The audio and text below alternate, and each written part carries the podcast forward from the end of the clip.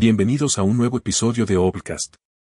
Soy su anfitrión, Juan Amasol, y hoy tenemos un episodio que capturará la atención de todos los entusiastas del mundo empresarial, los nuevos líderes y aquellos emprendedores que buscan superar las convenciones y desafiar el status quo.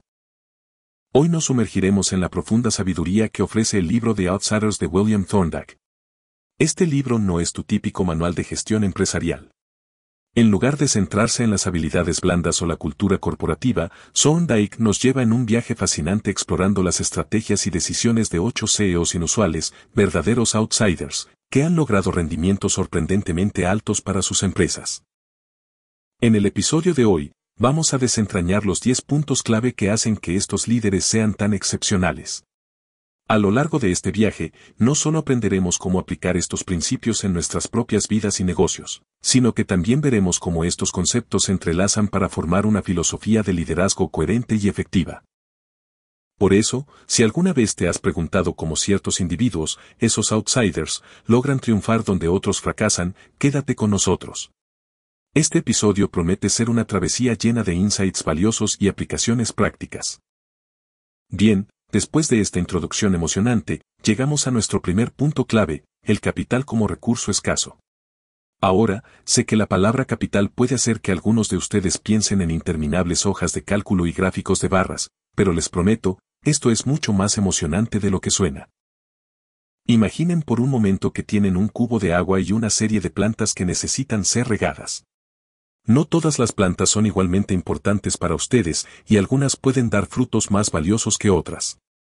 ¿Cómo decidirían distribuir ese agua? Sondike nos muestra que los CEOs outsiders enfrentan un dilema similar pero en el contexto empresarial. Para ellos, el capital es como ese cubo de agua, finito y valioso. Si le preguntan a cualquier CEO convencional sobre su principal objetivo, es probable que escuchen algo sobre crecimiento o expansión. Pero aquí es donde nuestros CEOs outsiders rompen el molde. No ven el capital como algo que debe ser gastado a la ligera. En cambio, lo tratan como un recurso escaso que debe ser asignado de la manera más efectiva posible para maximizar el retorno. Entonces, ¿qué significa esto para nosotros en la vida cotidiana? Bueno, al igual que estos CEOs, todos tenemos recursos limitados, ya sea tiempo, dinero o energía. La clave está en cómo los asignamos. Vamos a desperdiciarlos en tareas que no nos llevan a nuestros objetivos o los usaremos de manera estratégica para obtener los mayores beneficios. Este concepto de ver el capital como un recurso escaso sienta las bases para los otros puntos que exploraremos hoy. Cada decisión estratégica que toman estos CEOs fluye de este principio fundamental. Por eso, la próxima vez que se enfrenten a una decisión sobre dónde invertir su tiempo o su dinero, recuerden, cada gota cuenta. Ahora que ya hemos hablado sobre el principio fundamental de tratar el capital como un recurso escaso, es hora de zambullirnos en nuestro segundo punto clave, descentralización y autonomía. Y créanme, este tema es como el yin al yang del primer punto. Si recuerdan nuestra metáfora del cubo de agua y las plantas, podrían preguntarse, bien, ya sé qué plantas quiero regar, pero ¿quién va a hacer el riego? Ah, aquí es donde entra la descentralización. Los CEOs outsiders comprenden que no pueden, ni deben, hacer todo ellos mismos. En vez de eso, otorgan a sus equipos el poder y la autonomía para tomar decisiones cruciales. Esto no solo libera al CEO para centrarse en tareas más estratégicas, sino que también empodera a los empleados para ser más creativos e innovadores. En el libro, Thorndike nos muestra cómo líderes como Tom Murphy de Capital Series y Henry Singleton de Teledyne implementaron este enfoque y obtuvieron resultados asombrosos. Pero, ¿qué significa esto para nosotros en el mundo real? Piensen en cómo se organizan las empresas emergentes hoy en día. Muchas de ellas adoptan modelos de gestión ágiles y descentralizados. No es una coincidencia que estas compañías sean a menudo más innovadoras y adaptables. En nuestras propias vidas, esto podría traducirse en aprender a delegar tareas y confiar en los demás, liberando así nuestro propio capital, ya sea tiempo, energía o atención, para invertirlo donde realmente importa. Y así llegamos a un nexo importante entre nuestro primer y segundo punto. Cuando el capital es escaso, como hemos discutido, ¿no tiene sentido delegar tareas de manera efectiva para maximizar ese recurso? Y seguimos avanzando, amigos oyentes. Si los dos primeros puntos eran las piezas del rompecabezas, este tercer punto es donde todo comienza a tomar forma. Hablamos de un enfoque en la rentabilidad del capital invertido. Ahora bien, la rentabilidad del capital invertido, o ROA como se le conoce comúnmente, puede sonar como un término de jerga financiera. Pero en realidad, es una idea muy sencilla y poderosa. Imaginen que invierten 100 dólares en un negocio y al final del año, ese negocio le devuelve 120 dólares. Esa ganancia de 20 dólares es su retorno y es un indicador directo de que tan bien ha funcionado su inversión. Los CEOs outsiders como Warren Buffett, que dirige Berkshire Hathaway, se centran intensamente en este número. No les importa ser los más grandes o los más rápidos, quieren ser los más eficientes en el uso de su capital. Y esto es fundamental porque, como vimos en el primer punto, el capital es un recurso escaso. Entonces, ¿cómo podemos aplicar esto en nuestras vidas? Piensa en las inversiones de tiempo y dinero que haces. Tal vez estés considerando aprender una nueva habilidad o invertir en el mercado de valores. La pregunta clave es, ¿cuál será el retorno? Y no solo en términos financieros, sino también en calidad de vida, en bienestar emocional, en crecimiento personal. Ahora podés ver cómo todo se va conectando. Tratamos el capital como un recurso escaso, lo delegamos de manera eficiente a través de la descentralización y la autonomía, y finalmente, nos enfocamos en obtener el máximo retorno de ese capital invertido. Es como una sinfonía de decisiones inteligentes, cada una complementando a la otra. Aquí estamos, avanzando en este viaje fascinante a través de las mentes de los CEOs más inusuales que han caminado por los pasillos de las grandes corporaciones. Hasta ahora, hemos hablado del capital como un recurso precioso, la importancia de la descentralización y la necesidad de enfocarse en el retorno de la inversión. Pero, ¿qué pasa cuando esos CEOs tienen algo de capital para gastar? Ah, amigos, ahí es donde entra nuestro cuarto punto, la compra de activos infravalorados. Estoy seguro de que muchos de ustedes han oído el viejo dicho de comprar barato y vender caro. Bueno, estos CEOs lo llevan a un nivel completamente nuevo. No se trata solo de comprar barato, se trata de comprar activos que el mercado ha pasado por alto o malinterpretado. Es como encontrar un diamante en bruto en un montón de piedras.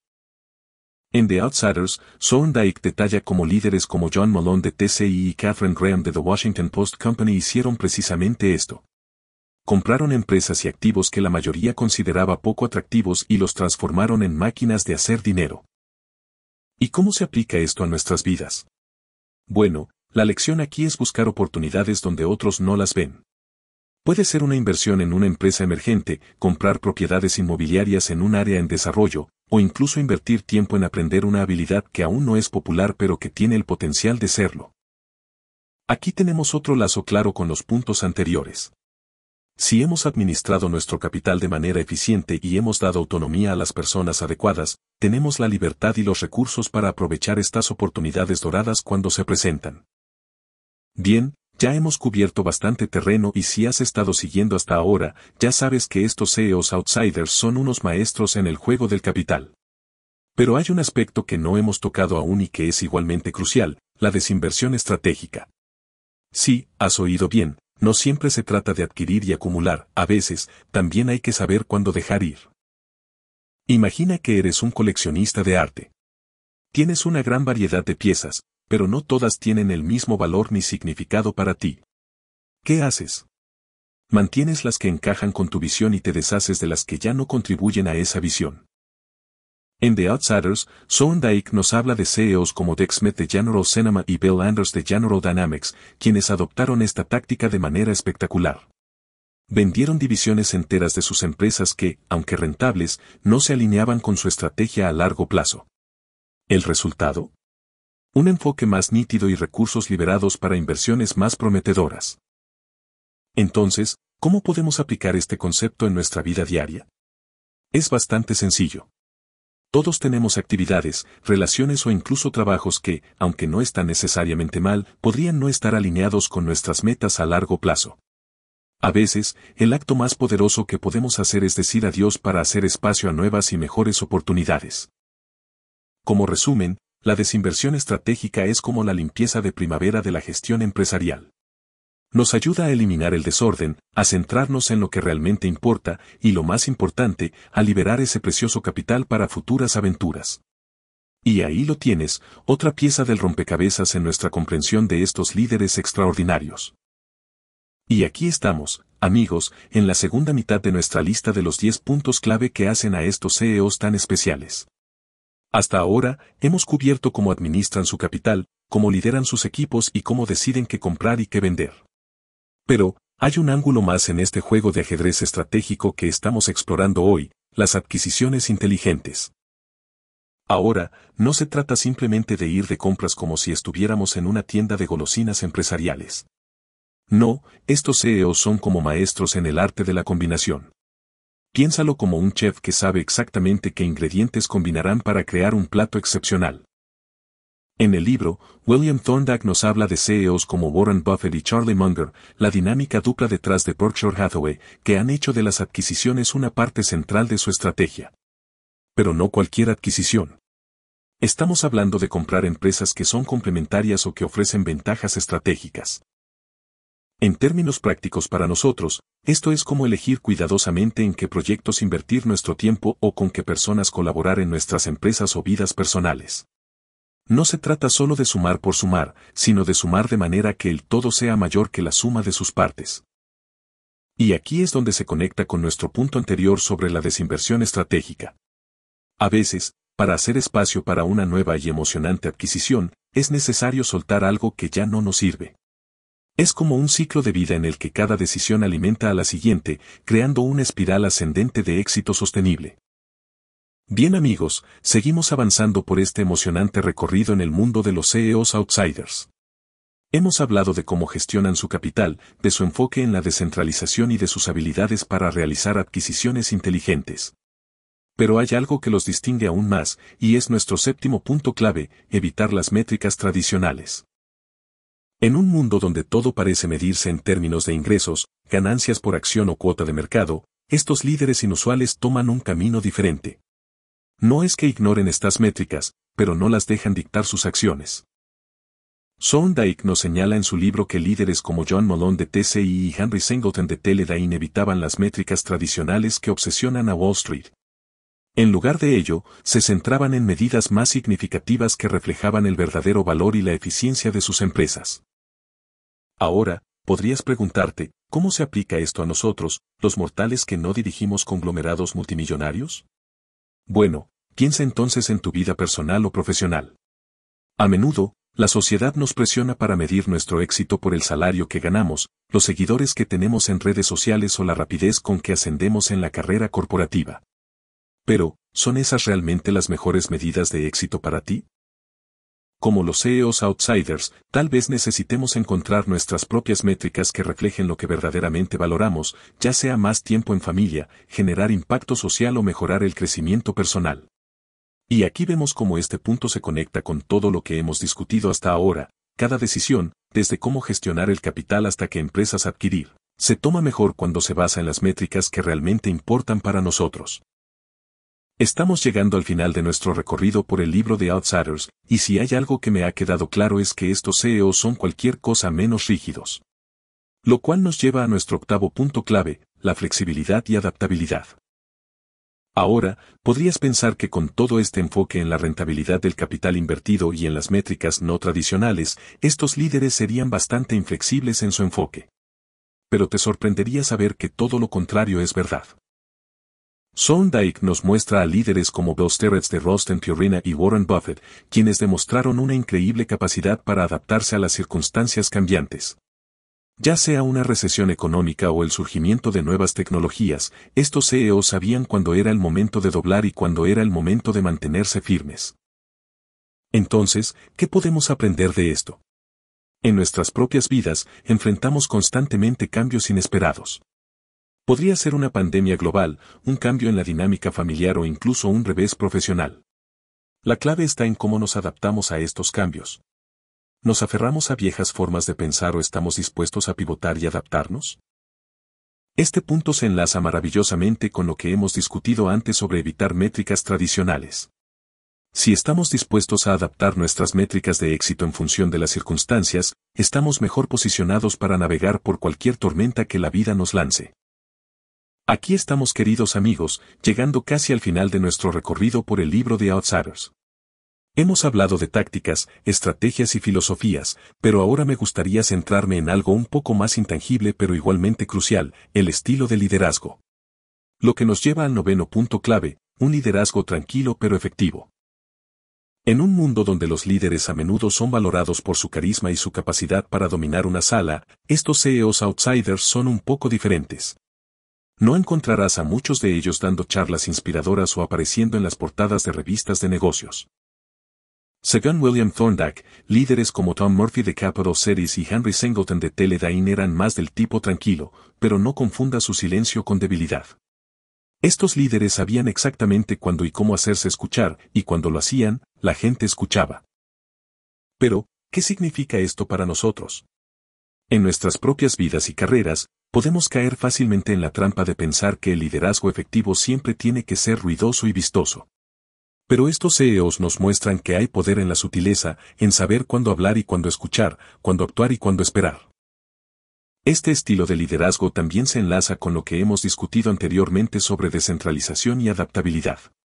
Al liderar de manera tranquila pero firme, estos CEOs crean un ambiente donde sus equipos se sienten empoderados para tomar decisiones y adaptarse a los cambios, contribuyendo al ciclo de éxito que hemos estado explorando. Y así llegamos, queridos amigos, al punto culminante de nuestra exploración de The Outsiders de William Thorndike. Hemos recorrido un largo camino, desde la gestión del capital hasta el estilo de liderazgo. Pero hay un elemento final que verdaderamente distingue a estos CEOs, y este es nuestro décimo punto clave, longevidad y legado. Estos líderes no estaban en el juego para buscar un rápido golpe de suerte, sino que su apuesta era a largo plazo. Y no solo pensaban en su propio éxito, sino en el éxito sostenible de sus empresas y equipos. Dyke nos destaca como líderes como Warren Buffett y Catherine Graham no solo han dejado una huella imborrable en sus empresas, sino que han cultivado culturas y sistemas que perduran mucho después de que ellos se han ido. Es la diferencia entre ser una estrella fugaz y convertirse en una constelación en el cielo empresarial. ¿Y cómo se aplica esto a nosotros? Para eso, podríamos empezar por preguntarnos, ¿qué legado quiero dejar? No solo en términos financieros o profesionales, sino también personales. ¿Cómo quiero ser recordado por mis colegas, amigos y familiares? Si abordamos nuestras decisiones y relaciones con una visión a largo plazo, con un ojo en el legado que estamos dejando, entonces todas las tácticas y estrategias que hemos discutido hoy se convierten en piezas de un rompecabezas mucho más grande y significativo. Así llegamos al final de nuestro profundo recorrido por The Outsiders de William Thorndike, una obra que nos revela las mentes detrás de algunas de las empresas más exitosas y sostenibles del mundo. A lo largo de este episodio, hemos explorado cómo estos CEOs inusuales han redefinido las reglas del juego empresarial, desde la gestión del capital hasta el legado que dejan.